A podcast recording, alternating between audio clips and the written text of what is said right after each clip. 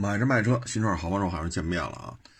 呃，今天咱聊二零二一上海车展之日产啊，日产啊，这个也是一个规模比较庞大的一个主机厂啊。这次车展呢，它最为火爆的车型呢，就是它这个奇骏啊。奇骏这车吧，我觉得是这样啊，这一代奇骏的换代，说明了两件事儿。第一件事儿，节奏慢了。啊，就说明它内部出现了一些问题。第二呢，吃三缸，这车只有三缸机，啊，这是一个非常危险的一个一个一个产品配置的一个方案。因为海外版本的奇骏还是有2.5四缸自吸的，而国内呢，目前啊，咱只说到今儿我们了解到的只有一点五三缸。说我加涡轮了，对吧？然后我这一点五 T。我这功率怎么高，扭矩怎么高，怎么省油啊？我这个扭矩高原，我多少多少转就到峰值扭矩了，这个那的，你说出大天去，它也是三缸机，未来可能三缸机都接受了，但是今儿反正没看出来谁接受这东西啊。嗯，咱先说这节奏慢的问题吧。一三年呢是小书包那一代的 RAV4 最后一波了。为什么这么说呢？因为我收过一台一三年上牌背小书包的 RAV4，我收过一台，就是一三年上牌的啊。然后一三年呢，就有后期就没有小书包，叫荣放了嘛啊。然后是个交接点啊。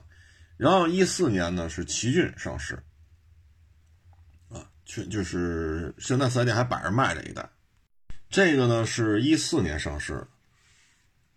啊，它呢当时是相当于比，嗯，要比这个荣放的换代啊晚了一年，啊，嗯，这个车呢当时是没上市吧？好像是，我们就开来着，啊，给它拍宣传片所以呢这车呢印象比较深啊，反正油耗是挺低的，啊，噪音不算低，我们当时拍片那个好像是二点五四驱大顶配吧，啊，嗯。真是豁过去吧，也多少有点扛不住这车啊，扛不住。毕竟没大梁就是 SUV 啊。嗯，当时印象特别深的就是排量大，油耗低啊，二点五的排量，油耗特别低啊。配置在当时看吧，也挺也挺丰富的了啊，什么全景天窗啊、电尾啊、三六零啊、后排空调出风口啊、烫定啊啊，这在当年就算是很 fashion 的了。但是到现在呢，我发现日产的步伐就明显的后置了。为什么呢？一九年的时候，一九年下半年，这个是现在的这个荣放啊，四 S 店就已经有了。初期的时候还加价呢，啊，然后现在是二一年，啊，三缸奇骏才在上海车展正式亮相，你买那也得是再过一段了。现在可弄不着了，啊，现在可弄不着，你还得过一段，所以这种滞后吧，就是当时换代晚一年，现在换代晚两年，这就说明什么呢？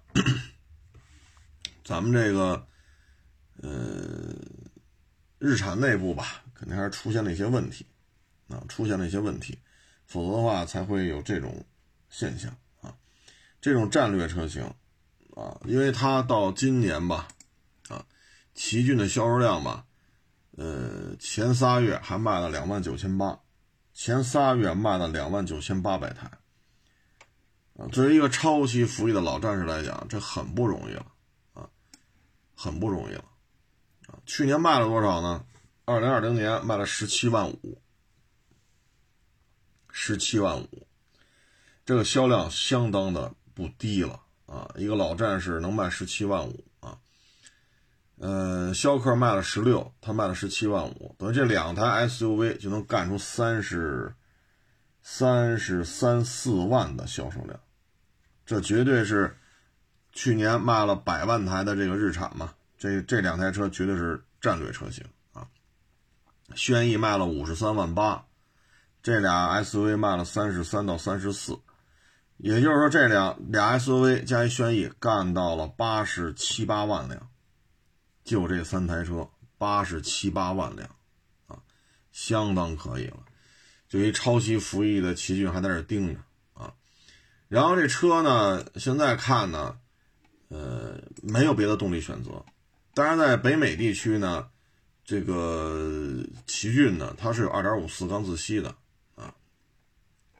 但是到咱们这儿呢，就算了，就是 1.5T 了啊。这个你是，这这这就没招了。啊，小孩说了，我们这功率提高多少多少，扭矩提高多少多少，油耗降低多少多少啊？你说这些我们都信，这我们确实都信啊。但是呢，依照目前二零二一年中国汽车消费者的这种喜好来说，有四缸的就不买三缸，这是不是一个客观事实？最起码我们在二零二一年四月份，这个消费观点没有太大的变化，因为咱这车。不是太便宜，你说卖八万一辆，啊，几缸都行，对吧？三缸的，他也也有人买，只要你配置足够高，他也有人要，啊，但是咱这车不是这个价位的车呀，对吧？十八万差不多能买这些低配，啊，次低配，啊，咱这不是七八万块钱的车，你像英朗行，啊，给你足够多的配置，别克这车标往车头一怼。哎，它也能卖个一两万，啊，那咱这个价位在这儿，因为你看啊，放眼于同级别的这些对手，RAV4、CRV，啊，奇骏、途观 L，啊，嗯，包括现代、北京现代的车，啊，包括别克的车，包括雪佛兰的车，这么这个轴距在两米七或者两米七多一点的这个 SUV，啊，上三缸机。这个玩意儿，奇骏真是可以啊！而且呢，它目前啊，咱们就截止到今儿，呃，怎么说呢？到今儿我们了解的消息还是一三缸机啊。将来呢，有可能，我们希望啊，有可能二点五四缸自吸还能保留啊。二零 T 的时候为什么不上？各位，二零 T 这么大的一个动力参数，带一 CVT。这玩意儿，反正，哎，我个人感觉可能还上一个二点五四缸自吸配一 CVT 更稳妥一些，啊，将来吧，我相信日产不会说就一个发动机，啊，这个对于奇骏来讲风险太高了，啊，风险真是太高了。嗯，我们现在的关注点呢，就是奇骏未来的第二款动力源是二点零 T 的吗？是二点五四缸自吸的吗？啊，这是我们现在比较期待的一件事情。这些这些做法吧，反正你看，CRV 一点五 T，但那是四缸啊。哎呀，这是一步险棋啊！所以我对于今年奇骏还能不能啊说实现这个百万的销售量，我还真是有点担心，因为现在天籁不是什么天籁。因为现在奇骏这个销售量，对于整个日产的销量来讲，那不好判断了，啊，不好判断了。这里边还比较稳健的呢，呃，你看啊，去年卖了一百零五万多啊，一百零六不到啊。嗯，现在如果奇骏出了问题的话呢，去年卖了十七万五，啊，这个就可能百万就保不住了。为什么呢？头仨月卖了两万九千八。咱就说三万吧，三万这三个月的乘以四，这是十二万。十二万辆的话，去年奇骏十七万五，十二万对十七万五，这就差了五万五。而它的销售量就是一百零五万八，所以奇骏一旦这个销量拉不起来，说不能做到每个月一万五千台以上，对于它能不能保住百万年销量，这是个问题。呃，轩逸是没有问题，轩逸现在。嗯，基本上吧，像头仨月卖了十二二万四，十二万四的话乘以四，差不多是五十万，差不多是五十万。去年卖了五十三，等于轩逸这个稳定在五十万往上还是有可能的啊。其他的车型吧，就天籁还行，去年卖了十二万一，第一季度天籁卖了三万，哎，正好乘以四十二啊。逍客也出现了下滑。逍客去年卖了十六万，那今年卖了多少呢？呃，三万八，三万八，啊，按四万的话呢，正好也十六万，但是呢，它是三万八，所以大概按照一季度这么翻乘以乘以四的话，它这可能十六万就够呛了，可能就在十五万左右，啊，所以我们今年看吧，它整个这个几个战略车型吧，它第一季度反馈不太好，啊，因为它第一季度一到三月份，拢共日产卖了二十三万辆，二十三万辆乘以四呢？九十二，九十二万辆，而去年在疫情这么严重的情况下，因为去年二三四全都受影响嘛，啊，那么严重还卖了一百零五万八，而今年没有这么多疫情的影响，才卖了二十三万二，啊，这个有点有点意思，啊，有点意思。要二十三万二的话，乘以四的话，这就是九十二。啊，九十二万八，啊，过百万的话，如果奇骏不能拉起来，啊，说以后啊，这车一上市，每个月一万五千台以上，那可能日产就会在年度销量排行上会掉一个段位。为什么呢？咱们国家呢，就是百万级，这是一个关口，您要能做到百万以上，那您就是一个江湖地位；您做不到百万以上，这事儿就不好办了。啊你说人卖七十的卖八十的还没说什么呢，各位啊，人是从五十变到六十，六十变到七十，人家日子过得很好啊，人每年都在增加，每年都在增加，那您这也是在抽抽啊，啊，这大势就是就是在一个逆转的过程，你不要看这那那，我就这么跟你说啊，长安福特，一六年是一七年来着，差差个三四万辆就能干到一百，年销啊。到一九年呢，没多长时间，那不是腰斩的问题了，是是是明年是今年的腰斩，后年是明年的腰斩，两三年就完蛋了。现在一线主机厂在国内按销量来算，一线主机厂谁还拿福特说事儿？现在说福特都拿什么说呀？什么时候退出中国呀？现在说事都拿这这这个说这个话题会把福特拽过来。所以，一旦这三缸机策略玩砸了，这事很麻烦。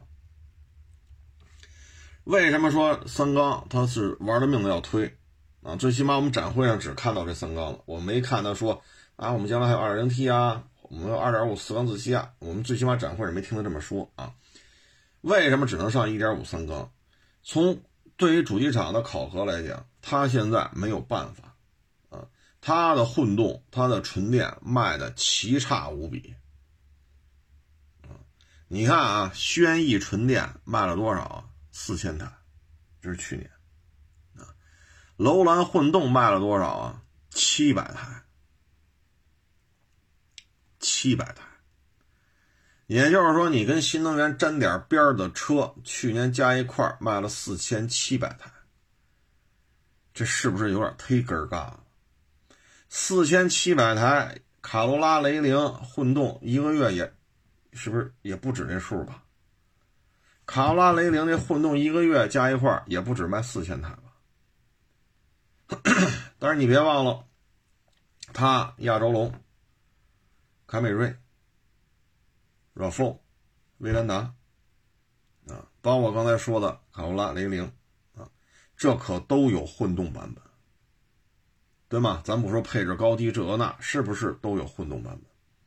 再一个，你看，C H R 一泽，包括这个凌派，不是什么凌派，呃，凌奥啊，啊，凌尚啊，凌尚和亚洲狮啊，这些车要么推混动，要么上纯电。C H R 一则上纯电了，咱们之前节目前两天聊来着。咱先不说纯电，丰田的纯电好使不好使？啊，因为它已经很多活包给比亚迪了，咱仅仅说混动这个问题，它是不是可以大幅度的降低整个平均油耗？而尼桑没有，你说这轩逸算不算纯电？算，卖多少？一年卖四千零四十五台。你说混动有没有？有，楼兰混动不是吗？是，卖多少？七百零三台。混动要卖七百零三台，好家伙，卡罗拉、雷凌，哎呦，这两个车一每个月混动版的销量，是不是甩个尾巴都比它这七百零三台多呀？这是一年呀，各位，这是他一年卖了七百零三台楼兰混动，所以这有些事儿就没法看了。这就说明什么呢？日产在新能源转化的过程当中出现了严重的失误。你说，你说凌风啊，这那那这，哎，那车早就抽抽了啊，这个。这个嗨，说什么好呢？他现在没有什么，没有什么可以拿出来说事儿的东西了，啊，所以这里边呢，啊，我们能说的也就是，嗯，轩逸啊，轩逸纯电呢，今年还会出，啊，还会还会出，但是呢，因为它自身啊能力有问题，所以它这个呢，据说啊，也是侧面了解啊。据说呢，他是，据说呢，他是要找那个宁德时代，啊，让宁德时代给他做电池，这样的话，续航里程呢从三百三十多，能够做到四百，啊，能做到四百，啊，但是，唉，说什么好呢？嗯，唉，我。我对于新能源这一块日产的发展呀，非常的不乐观啊。然后呢，据说呢，找到宁德时代之后呢，它基本上也不会就价格还不变啊，还是卖这二十多万啊。但是我觉得要卖二十二三万买一个续航里程四百的轩逸，哎呀，值吗？昨天咱聊了啊，极氪零零幺，二十八万一跑七百一十二公里。轴距过三米，咱这轩逸呢，轴距两米七，跑四百公里，卖二十二三。就说这车它价值在哪啊？你得让我们觉得这车值，值在哪啊？因为现在十万块钱的自主品牌的纯电早就突破四百公里大关了而咱们这个轩逸呢，还得找宁德时代啊，然后。才跑四百，四百的话呢，实际的这个续航里程也就三百呗，啊，三百多一点。这个我个人感觉，嗯，够呛，还是够呛啊。因为二十多万，咱要买自主品牌的话，五百公里都不是事儿，啊，五百公里都突破了，啊。你比如说长城这个欧拉，啊，它有一个长航程五百公里的。才卖十三万三千九，五百公里的卖十三万三千九，咱这四百公里的卖二十多，哎，喜欢就好啊，谁愿买谁买吧啊。然后今年下半年呢，还要上一个纯电的，这应该算上 SUV 吧，有点像新奇骏或者新楼兰的这个，反正是个 SUV 啊。这个呢是雷诺日产。啊，纯电的平台啊，双电机四驱啊，呃，这个车呢也找宁德时代，然后续航里程呢大致是六百公里啊，然后这台车呢现在小道消息呢是三十万啊，三十万啊，哎呀，所以这个从这个角度来看吧，啊，这个 六百公里三十万啊。我也不知道这车谁会买，所以通过这事儿吧，我前两天拍那小视频，比亚迪代工丰田，我当时那个小片的最后一句问的就是本田啊、日产呀什么的、三菱啊，他们的电动车怎么办？你看没有？现在到日产这儿，电池就得找宁德时代啊，哎，就这么个车，续航里程六百，卖三十万。哎呀，这玩意儿，你要没有点炒作呀，什么这个那个呀，这这买买单的人可能不太多吧，啊，所以呢，对于日产来讲呢，今年能不能守住百万销量呢？我觉得持一个怀疑的态度啊。你譬如说啊，你要有像特斯拉 Model 3这样车型，啊，你销量也能增加一点，啊，或者像比亚迪汉也能增加一点，或者像五菱宏光 mini EV 是车啥也没有，就一壳子四个轱辘，但它是个车呀，两万大，还挑啥呀？还要啥自行车？你买个豪爵铃木二五零双缸摩托车不还两万多呢吗？你这车这是个汽车呀，对不对？所以他现在没有这种没有这种东西，现在，所以这就是整个岛国在新能源转换的过程当中，我觉得他们很吃力啊。但是丰田吧，这种玩外包，丰田玩的又贼溜啊，玩的又贼溜，所以人家现在就这么一折腾。啊，直接就把比亚迪这边给拿下了啊！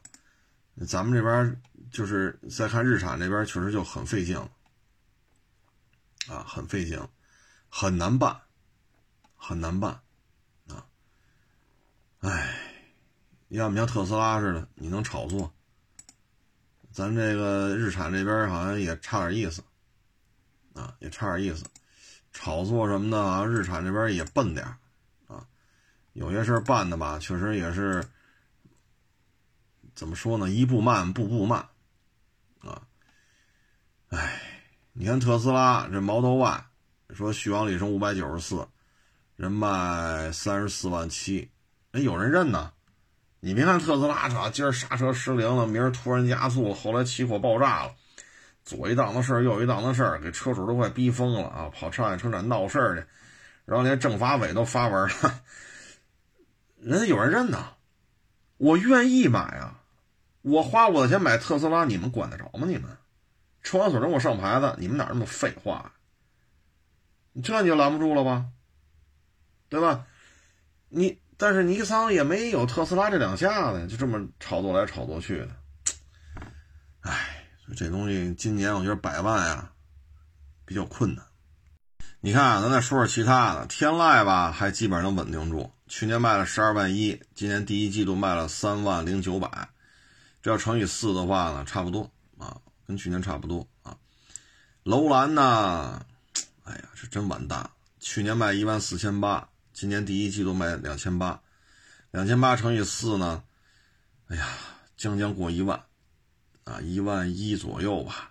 而去年卖了一万四千八，这楼兰也盯不住了。劲客吧。去年好歹卖了两万六，今年卖了三千九百七十七，啊，按四千台算的话一万二，去年卖两万六，这进客还得掉一万多台，啊，蓝鸟呢，去年卖了一万五千九，今年一季度卖了一千台，这乘以四呢才四千，蓝鸟才要今年卖四千台的话，去年卖了一万五千九，零头都没跟上，哎呀，我对这事儿我真是不是太乐观了。他这个老战士骐达呢，去年卖了六万，今年第一季度卖了一万三，一万三乘以四的话呢，就是五万二，啊，五万二，去年卖了六万，六万零三百，去年卖六万零三百，所以你看一季度啊，整个，哎呀，相当不乐观，啊，非非常的不乐观，这个我也不知道他是怎么弄的啊，就怎么就成这个样子。其实呢，他就现在的形势来看吧，我觉得他应该做的事情是什么呢？第一，咱这 SUV 啊，呃呃，就是应该进一步补啊，补齐，补齐到什么程度呢？最重要一点就是途乐弄一国六的。现在港口的陆巡霸道帕杰罗炒成什么样？如果说推出一批国六版本的途乐。哎呀，这个市场当中对于这种大牌自吸硬派越野车的这种这种这种这种饥渴呀，那瞬间就给秒了，啊，这是一个非常好的一个市场契机。但是呢，日产这儿岿然不动，依照日产的本事弄一国六版本的四点零，我认为不是难事啊，我认为不难。那经销商都能卖到四十多国五的。那你就卖到五十，啊，五十二，我国六 B 啊，对吧？我国六 B 排放这很牛，现在我能上牌子呀。虽然说增加不了太多的量，但是这块市场是不是就被它牢牢的给掐住了。二零二零年不做，二零二一年还不做，一二零一九年也不做，就咱也弄不明白日产这帮人是想什么呢？你说以日产的技术能力，就给这四点零弄个国六，呃，弄个国六 B 很难吗？一九年、二零年、二一年，这是这两年半了吧？这是这两年半啊，两年零四个月了，怎么就搞不出来呢？港口都吵成那样了，这边就没想法吗？啊，再一个就是途达，啊，都在说途达动力不行啊。我看那次是谁说来着？说开途达啊，过那个唐古拉山口，好家伙！打手动模式啊，切到最低档位，拉到四千多转，哎呀！所以这个途达这事儿吧，我也是想不明白啊。你有四点零吗？有，给他用吗？不给。那你有二点零 T 吗？有，给他用吗？不给。你这玩意儿，你说你这不较劲吗？再一个，那二点三 T 那柴油机啊，它装在锐气六上，它也不给途达。既不给途达，也不给纳瓦拉，而这发动机不是咱们弄出来的呀，这就是这帮人、这帮老外弄出来的呀。那咱就这么说，途达说我就2.5四缸自吸，爱买不买，但是我有 2.3T 加 8AT，它一样有人认呐。那台发动机很好啊，所以有时候咱看不明白，确实看不明白啊。哎呀。你看日产和丰田呀，整个这是俩极端。丰田这边呢，就做这个能挣大钱的车啊，RAV4 啊，汉兰达呀，塞纳呀，对吧？亚洲龙啊，凯美瑞啊，卡罗拉呀，什么这个那，这都自己把着啊。但凡有点个的车，水平对置，小八六，给斯巴鲁让他干去，对吧？你你不听话是吧？买股票，买到有买成第一大股东不就完了吗？说六缸后驱这轿车平台，哎呀，咱们搞成本太高，马达让马达干去，对吧？不同意，不同意买买的股票买成第一大股东不就完了吗？我有绝对话语权，马达干去吧。然后你干出来，你别操心啊，我这什么什么类似于锐志啊，或者雷克萨斯 GS 这，我都拿这这套东西来，啊，到时候挣钱一块分。你看马达屁颠屁颠干去了。啊，两年之内不出新产品，一马也快完犊子了，啊，长马也半死不拉活，不重要，哎，我现在有大东家了，我给丰田干，啊，我就倒腾这六缸机加后驱的轿车平台，对吧？你说弄这个苏泊拉啊，这玩意儿，丰田也是对这个，就这车有点搁，那找宝马呀，对吧？我连发动机都用宝马的，我卖它比宝马贵。怎么着吧？谁不服？你说电动车整个岛国的企业都，你说是看不上啊，是鄙视啊，还是怎么着吧？反正现在就是实际表现就是不行。那怎么解决？外包比亚迪呀，你比亚迪干去吧。不是纯粹的代工了，是比亚迪负责整个研发呀。到时候我丰田一验收达到标准，行。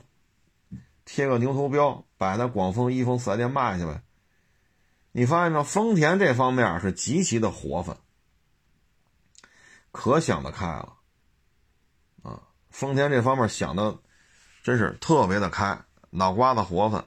你再看日产，那就是一个字儿倔啊！真正的是倔呀啊！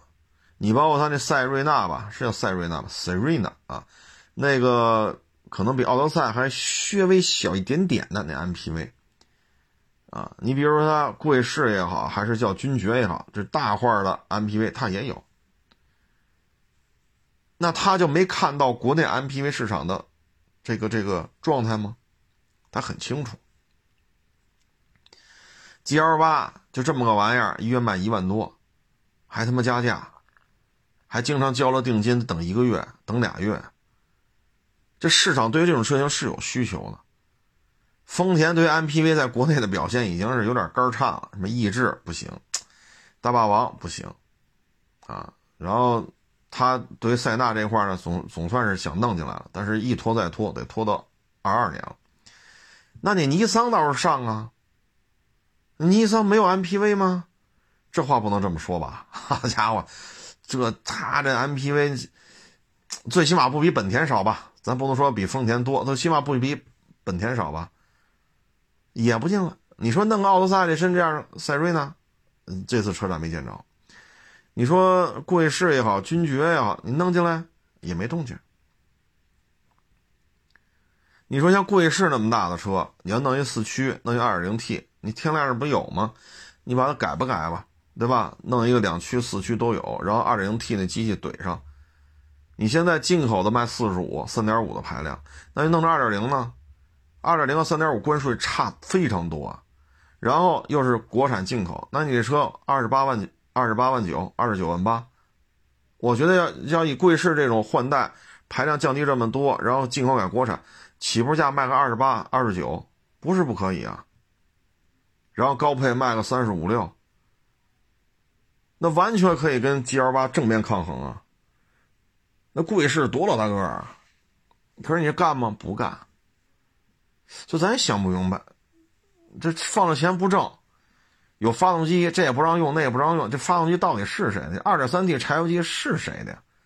这二点零 T 装在天籁上，蓝鸟啊，不是什么蓝鸟去了？呃，西马啊，西马不让用，途达不让用，这也不让用，那也不让用。你装在天籁上吧，天籁消费者又不认，还买二点零自吸的，就咱也不知道你花这么多钱弄一二点零 T，它干嘛使？你看别人家出一二零 T，哈，什么车都用。你看 EA 八八的二零 T，EA 八八八的二零 T，途昂用吗？用。啊，高尔夫用吗？用。迈腾、帕萨特用吗？用。途观 L、探岳，啊，探这个探那，啊，威然，啊，那这不全在用吗？怎么到了日产这二点零 T，好家伙，只能天籁用，卖不动，卖不动也不让别人用。你好歹横置改纵置，你看能不能装在途达上？你四二零能不能弄个国六怼到途达上？真是想不明白啊！所以他今年年销百万呢，我个人是持一个观观望啊，我不好，我觉得他不太好维持这个业绩了啊。去年是一百零五万八，今年可能有难度啊。唉，说起日产吧，有些时候也是无法弄啊。说完这个日产呢，咱们再说这个平行进口车。平行进口车目前看吧，这个五月份当然不太乐观，六月份可能性会比较大，就五六月份吧。啊，平行进口车国六这一块呢，应该会给一些突破口。嗯，但是这里边呢，中东版就别惦记了啊，没戏。陆巡、霸道，啊，呃，V 九七、途乐，这目前这些没有没有可能性啊。但是你说这事儿吧，五点七的机器啊，中东版陆巡没戏，红山就按照国六来了。当然了，最终红山国六这个能不能爆出来，咱也不知道啊。反正就说这事儿。人家说了，我这有国六的手续，按照国六手续来的，都是五点七，装中东版陆巡上就给废掉了，装红山上就拉进来了。同样，这个四点零一 G R 装到中东版霸道上不让进了，但是装到超霸上就行。啊，所以这边说头是比较多了啊。五六月份吧，五月份的概率呢稍微低一点，六月份的概率呢稍微高一点啊。这里边呢基本上还是以 A B B 啊 Porsche。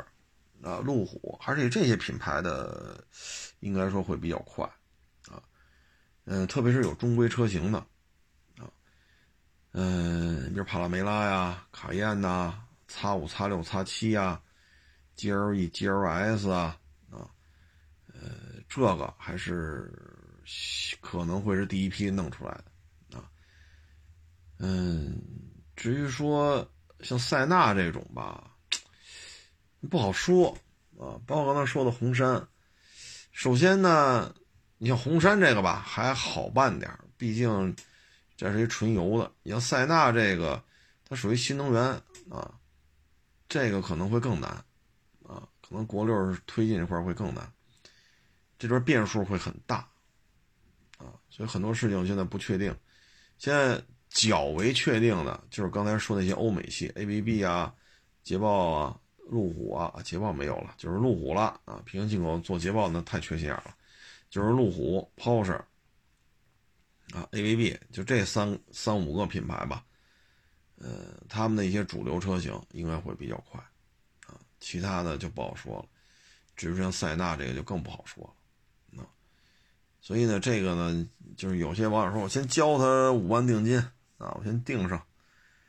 这个呢，我给人建议，别交，啊，别交，因为这个车型呢，我说的是概率大啊，可能会优先放行，但不代表每一辆都可以，啊，平行进口车复杂就在这儿，啊，复杂的就在这儿，所以呢，您定的这一辆能不能过呢？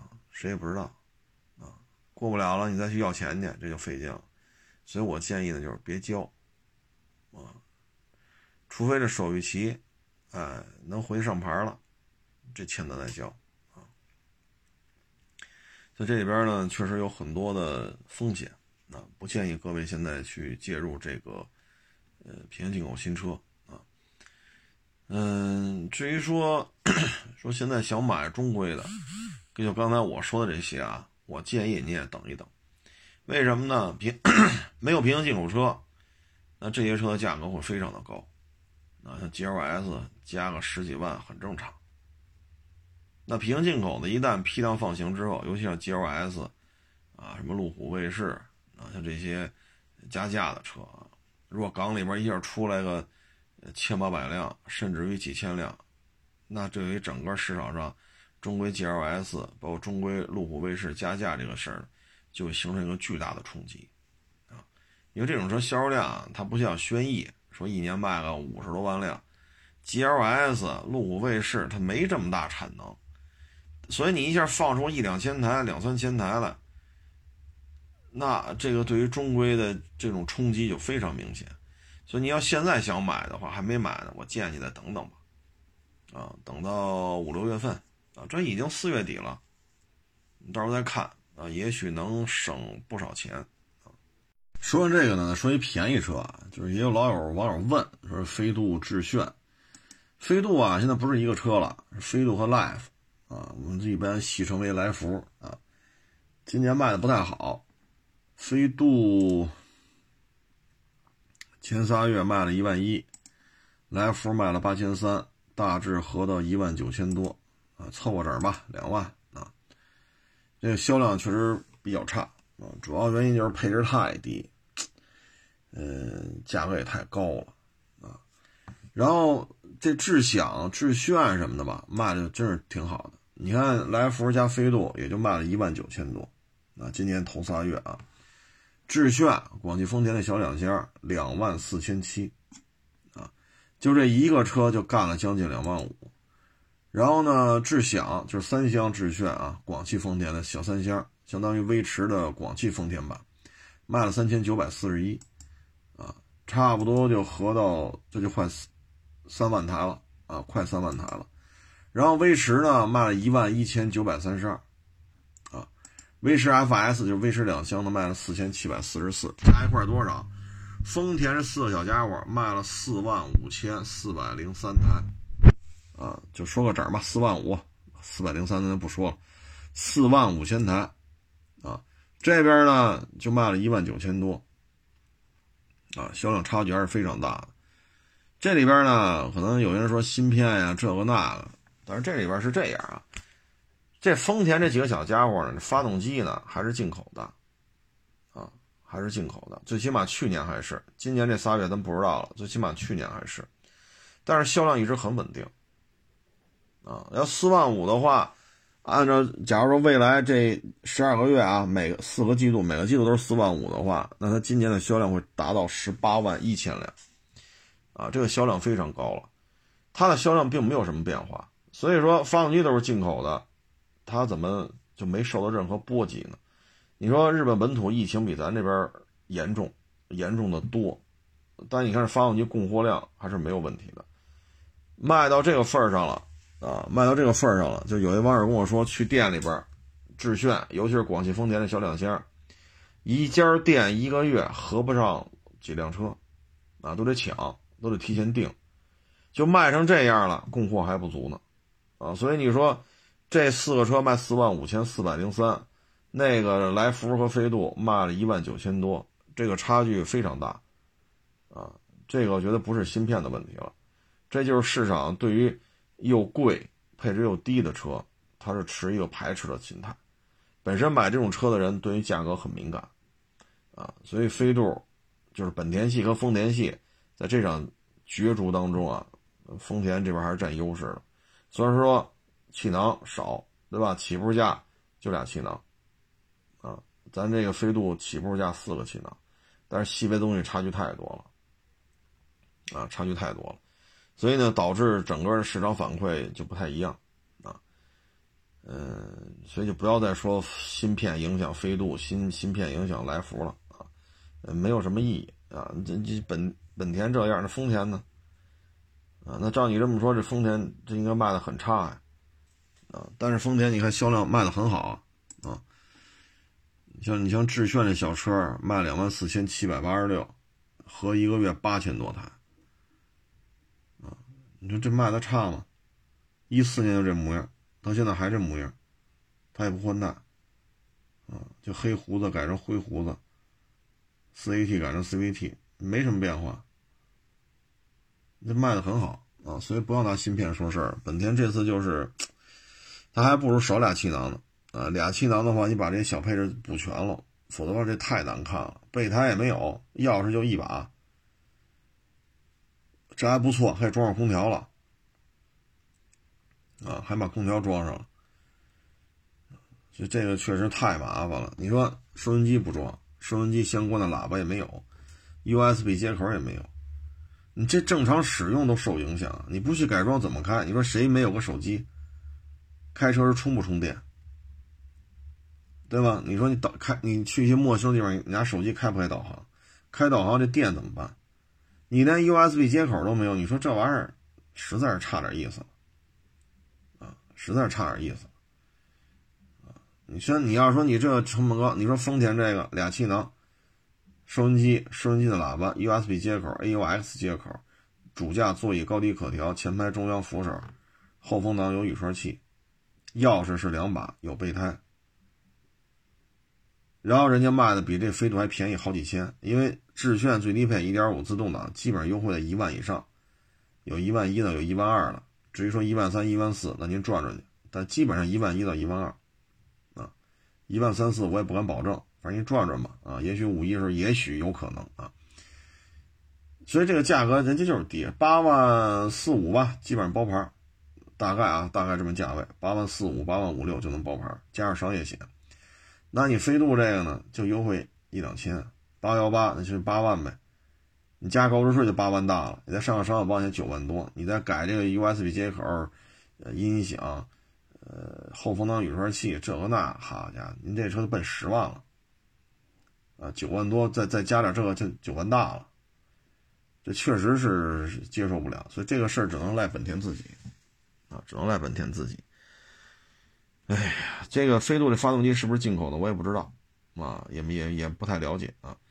但是去年致炫、威驰这个1.5四缸机还都是进口的，啊，所以这里边大家自行评判吧，啊，反正订单差距就这么大，啊，哎，原来咱们说交通案例当中啊说过，啊，这种交通事故当中没有赢家，不论谁赔谁钱，说机动车有责，被撞的人无责，最后赔个一百万、一百多万。这也没有赢家，因为赔你的一百多万了，那这人就没了，啊，这家庭成员就少一个，你这一百多万其实你解决不了亲人突然啊死亡的这种带来的痛苦啊。你要说家里人巴不得你死呢，哈，一死敲锣打鼓，哎呦，可把他撞死喽，谢谢你哦。哎呀，那您这人缘混的也够可以的啊。咱不说那个了啊，咱这个是咱原说我受益的。能够在交通事故受益的，只有是把故意杀人伪装成交通肇事，啊，只有这样的，啊，只有这样。但是这个呢，正好呢看了一案例嘛，啊，嗯，嗨，最终被查出来了。查了之后呢，最后定的是什么呢？故意杀人，啊，直接枪毙了。所以呢，这种事情吧，他是这样啊，嗯，不要有什么非分的想法，啊，也不要说过于的斤斤计较，啊，嗯，有些时候呢，咱们说得认真，得执着，但有些时候呢，就需要得过且过，啊，你过于的斤斤计较，过于的，对吧？一分钱、一毛钱、一厘钱都得摘清楚。就分场合啊，都是成年人了，得拿好这个度啊，否则的话，这个你说最终也没有什么好果子啊。这个案例最后呢，也是这是一场情杀嘛啊，这是情杀。呃，像这种东西查出来就是枪毙啊，其实没有什么好处。嗯，包括今天特别热啊，好多人让我说说谁跟谁又离婚了，哎呀。有什么可说的呢？啊，我认为是这样啊，嗯，现在这个社会啊，利益啊，就是名利啊，已经成为了一个，就怎么说呢？你包括这些腕儿啊，这些影星啊，啊，呃，怎么说呢？啊，其实都是利益啊，你包括。说谁能上这个节目，啊，就跟汽车自媒体一样啊。说谁天天三天两头能上首页，常年的上，啊，没完没了的上，啊，那这是吧？有些事儿呢是可以理解的，有些事儿呢就不能在台面上说了，啊。所以这里边呢鱼龙混杂，所以这个东西就是有时候不要太太那什么啊。唉，这种利益交割呀，其实已经不是说一男一女在一块过日子啊，名啊利呀啊，你谁粉丝多呀，谁的资源多呀，谁能上什么片子呀啊，谁能上什么综艺呀啊，谁能这个谁能那个，他有些时候就不是居家过日子这么简单了，这个东西，唉，咱就咱就不说那么多。反正我感觉呀，就是，呃，平平淡淡的生活啊，可能是最重要啊。你要是名和利掺杂的太多，然后不曝光在这种闪光灯、狗仔队啊，粉丝不报了这个名下，确实很难。这里边艺人，我觉得做的比较稳健的呢，可能你像黄渤。啊，人家家庭就是家庭，工作就是工作。这边说出来啊，拍戏、上综艺啊，参加一些这活动那活动，这就是黄渤的事儿，家里边事儿谁也别管，那是我们家里的事儿啊。所以这种流量太大之后吧，不一定是自己想要的那种生活状态。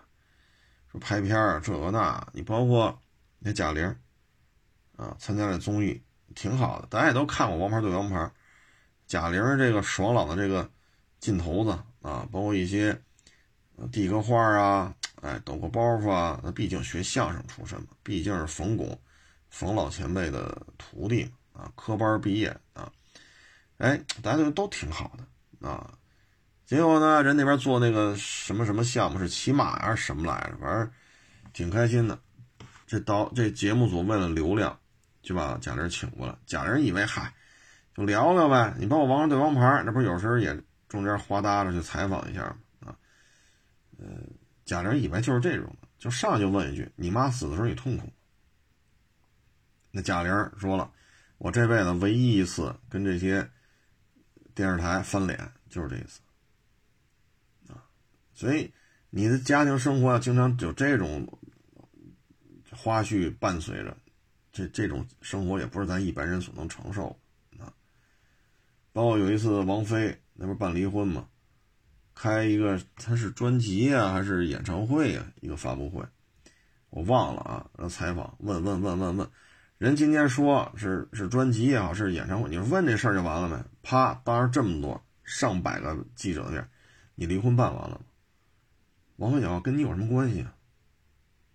你是公众人物啊，你离婚办完，我们有权利知道。我是公众人物，什么事都告诉你啊。所以这种氛围啊，其实并不是所有人都能够承受的啊。所以这种明星啊，这个，哎，这个 啊，他所承受的压力也不是咱们所能想象的啊。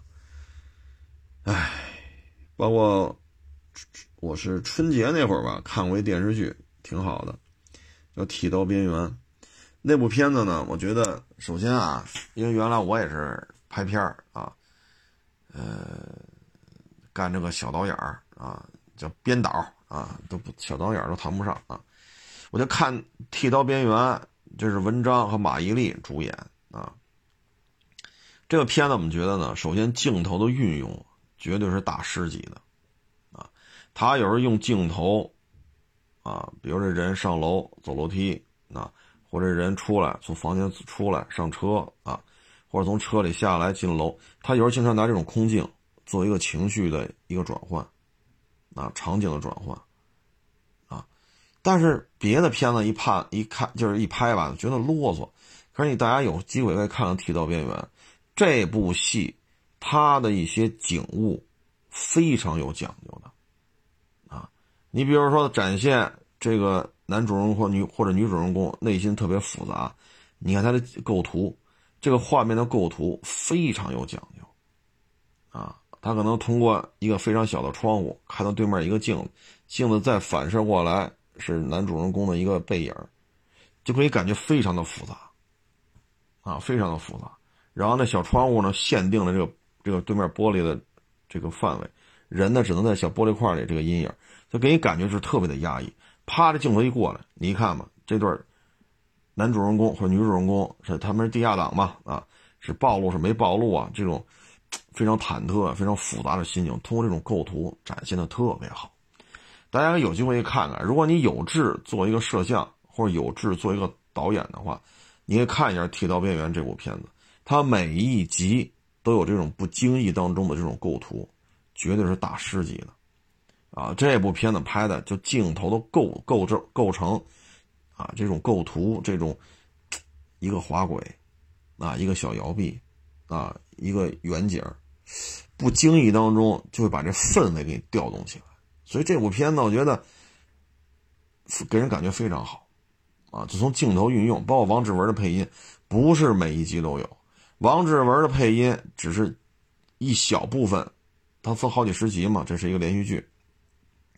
王志文的配音并不多，大概也就十四八次的量，但是在这几十集的电视剧当中，他这几次配音出现的恰到好处啊，所以这部片子我觉得拍的好啊，镜头的运用大师级的啊，什么是加旁白啊，就是王志文什么的声音放出来也是非常有讲究的啊，包括那个配乐，那大家可以看那部片子，那配乐也是很讲究。心情愉快呀，啊，不愉快呀，啊，挺好。再加上文章和马伊琍，啊，因为是当时还没离婚嘛，这片子拍的就特别的和谐，啊，因为一男一女嘛，夫妻关系，啊，但是这片子之外是夫妻关系。这片子里面呢，文章啊叫许从良，他的名字叫许从，许从良追这个马伊琍，啊。片子当中俩人是恋人关系，实实际生活当中就拍的那会儿是夫妻关系，所以看俩人那种那种眼神的交流，啊，包括一些拉手啊，啊，一些那种充满感情的那种互互互相的这种凝视啊，真的是非常好。那部片子拍的真是非常非常的精致啊，但是呢，你看流量也高，名气也大，这这部戏也很好，但是就有一方把持不住，那就散了呗。啊，为什么呢？我给大家举个例子啊，就是因为我也认识一些这种，就是干这行的，就人家真的是吃电影、吃剧组的，到什么程度啊？就是你就随随便便的，就是一个，你连副导演都都谈不上啊，就级别都没有那么高，只不过你可能跟副导演关系还不错啊，可能拍片什么，你有一有一小部分话语权，就到这个份儿上了。就会有一些各种各样的所谓的艳遇，啊，为什么呢？这部戏能做，别说一号了啊，做个四号、五号他也行，啊，就相当于又出演了一部作品。有些人，有些人就想得开，无所谓，啊，所以他当时就跟我说嘛，他说这这个行业太这个那个了，啊，太这个那个了，作为这种成了家的人来讲，干这个行业确实诱惑太大了。啊，后来就不干了嘛，啊，他说这个行业，唉，说凭本事演戏啊，太难了。你比如说，有些人带资带资进组，那这部戏可能人带了五千万投资了，他演的再烂，你得让他演呀。这五千万投资给你了，人也不要回报，你就要让他演，比如演三号、演四号、演五号，说男一、男二、女一、女二，我们就不奢望了，确实没那水平。三号、四号。啊，行不行？给贷五千万投资，那他必须得行啊！所以这个这个圈子里边吧，他很多诱惑太多啊。你像文章这个，就是属于完全把持不住自己。剃刀边缘最后一集明明是个埋了个扣嘛，但是很我们也很清楚的知道，依照文章和马伊琍现在这种状态，剃刀边缘用原班人马再拍续集不可能了，真的不可能了啊。所以呢，这个行业我觉得离婚的多呀，主要就是各种诱惑。帅哥美女不缺，大金主不缺，啊，各种出人头地呀，这种走红啊，这种哎呀现象，可不能说天天有吧，反正隔三差五就出来。啊，这边享受着鲜花，这边享受着掌声，这边有巨额的收入，这边你要是女的，周围一堆男的；你要男的，周围一堆女的。啊，你这玩意儿，哎，把持不住，啊，人嘛，当你周围所有人都哈着你，然后你又一年几千万的收入，甚至上亿的收入，然后周围所有人对你都点头哈腰，恨不得跪着跟你说话，他再加上到哪一下飞机，哗，家几几百人、上千人围着你啊，他有时候心态他就是飘飘然了，他已经不是那种说，哎，今儿晚上下班咱回家吃点什么呀？你去买二斤肉回来炖肉。你去菜市场时候去买点二斤肉回来，他已经没有这种生活的氛围了，啊，是没有生活的氛围了，所以这这个圈子离啊散概率确实很高，确实很高，啊，所以你让我评价什么？我觉得这种东西都能上热搜，本身也挺没劲的，啊，本身也挺没劲。你像文章和马伊琍，我更看重的是什么呢？我觉得《剃刀边缘》《剃刀边缘》这部片子拍的是水准极高。我现在也就是忙，我就春节那会儿看了看。啊，如果不忙了，这个片子我还是愿意再看。情节的安排，它编剧水平也很高，镜头那摄影师绝对是一个大师级的。旁白、配乐、剧情非常好。包括演技，啊，包括演技，啊，所以我觉得这这这个玩意儿都能上热搜，这是咱们国家的好事儿还是咱们国家的坏事儿啊？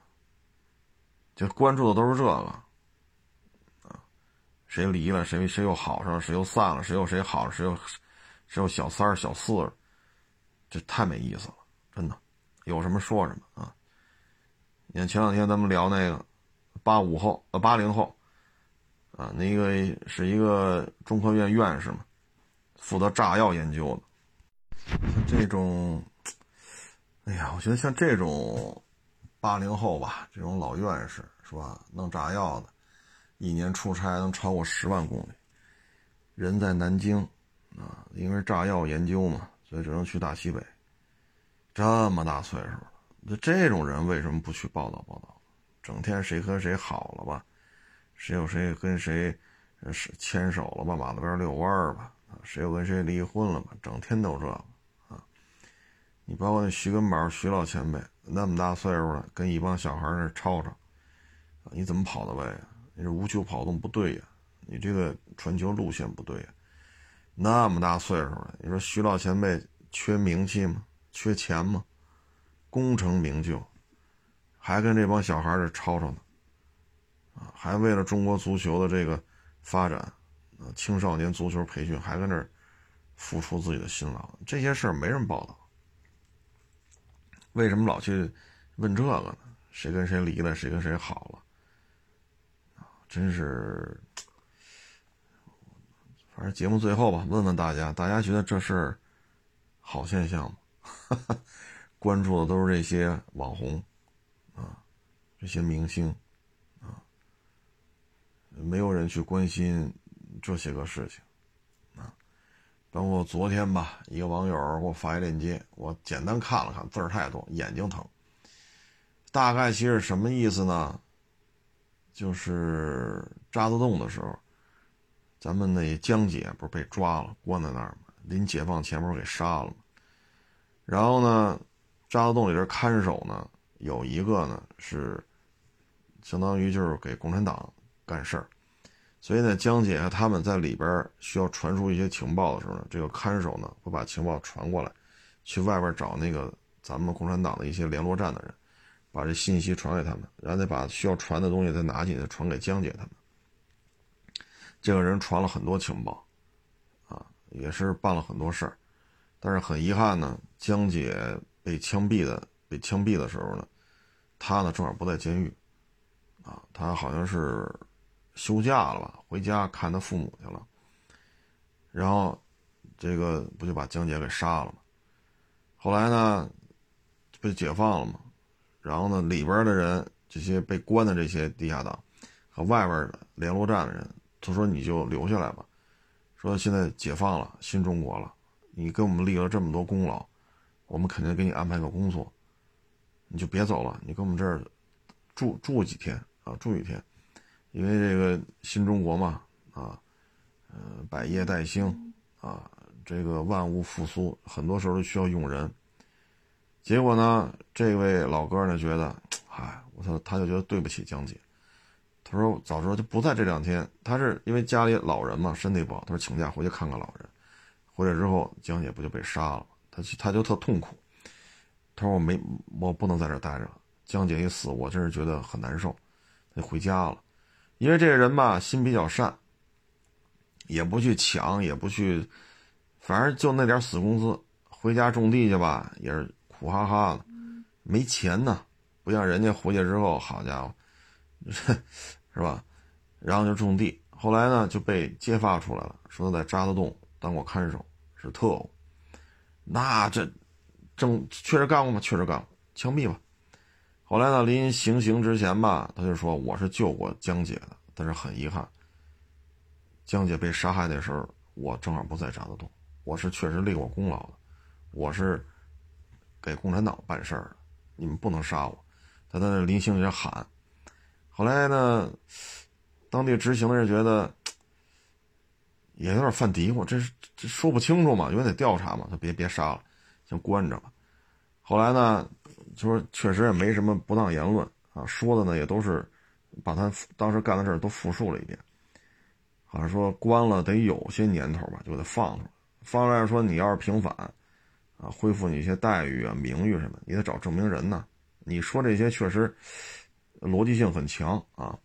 后来就找啊，找找找找找找找，找他是八十年七十年代末八十年代初吧。当时关在渣滓洞里的人有一个呢，在大学里还当老师呢。他去那大学找着他了啊，然后去他们当地就渣滓洞这边找当地那个史料馆，还是叫还叫档案馆还是资料馆，然后说确实有这么大的事儿，确实有这个记录啊，谁谁谁传送情报。若干次，啊，立下了很多的功劳，这确实有这档事就是你哦，你还得找证人呢。现在有有有文字记载，还得有证人。就上那大学找那老师去了。老师一看，哦，想起来了，你是传送情报的人，相当于交通交通员嘛。后来赶紧给他做证明，啊，他拿这个就就有人证了吧？哎，当时当时的资料馆还是叫档案馆，有有物证，人证物证都对上了。后来我看那篇文章，最后八一年的时候，他成为他们当地的政协委员。然后每个月还给他发八一年吧，每个月发好几十块钱补助，啊，他说也是，你说江姐被杀害的他一直到八一年平反，因为没人说得清楚啊。后来就是后来，包括那大学老师说：“您当时为什么跑了呢？您是立下大功的呀，渣滓洞里的情报都是您给传出来的，外边的指示都是您给传进去的，包括有时候带些药，啊，带些药品给他们治伤，这都是您干的事儿。”当时都说了，您留下来给您安排工作，您是有功有工程立过功的人。他说我不好意思留在这儿了。他说就因为我请假回家，因为老人不行了，身体不好，他赶紧请假回家看望他他的父母。因为农村嘛，也没有不像现在打个车呀、网约车、坐地铁什么的，那会儿没这条件。等再回来的时候，江姐就被杀害了。他说我特别自责，我没脸在这儿说你们说我立过功，我都我觉得。我我我不好意思说这事儿，不愿意去去说，在是我是个有功的人。他说回家种地去吧，他特别难受啊。他说没保住江姐啊，最后，然后是有一些不公正待遇嘛。最后，哎，看完这之后，我也觉得，怎么这些事儿没人去宣传宣传啊？这都是好事儿。包括有时候我看朋友圈。一些当过兵的网友啊，有时候会发一些截屏，一级军士长就算退伍了，这算退伍算退休啊，还是算离休啊？啊，有的是武警的，有的是海军的，有二炮的，有空军的，有陆军的。啊，一级一级军士长呢，相当于兵王，啊，兵王，啊，他们都干满三十年了，但这些人，我觉得能在部队干满三十年，这都了不得呀，啊。临脱下军装的时候，你看拍那照片，这胸前啊，这个军服啊，挂满了奖章。那不是说立过一次功、两次功，那是立过一二十次、二三十次功，也没有人把他们的履历写下来让我们看一看，这都是很值得人尊敬的啊。有的专门修那个发动机，修船的发动机；有的专门修雷达；有的专门修飞机啊，飞机的。毛病人一听能判断出来，然后马上就去有针对性的去排除，让这个几上亿，就是一架飞机都很贵嘛，上亿几个亿的飞机，能迅速的能够接着恢复战备执勤任务。你看这些人都是有有很多值得去歌颂的地方，但是不知道为什么现在谁和谁离婚了，谁有谁跟谁酒吧去喝酒去了，哎呀，就天天都是这个。哎，反正事儿咱也左右不了，自己干好自己的事儿吧。谢谢大家支持，谢谢捧场，欢迎关注我新浪微博“海阔试车”微信号“海阔试车”。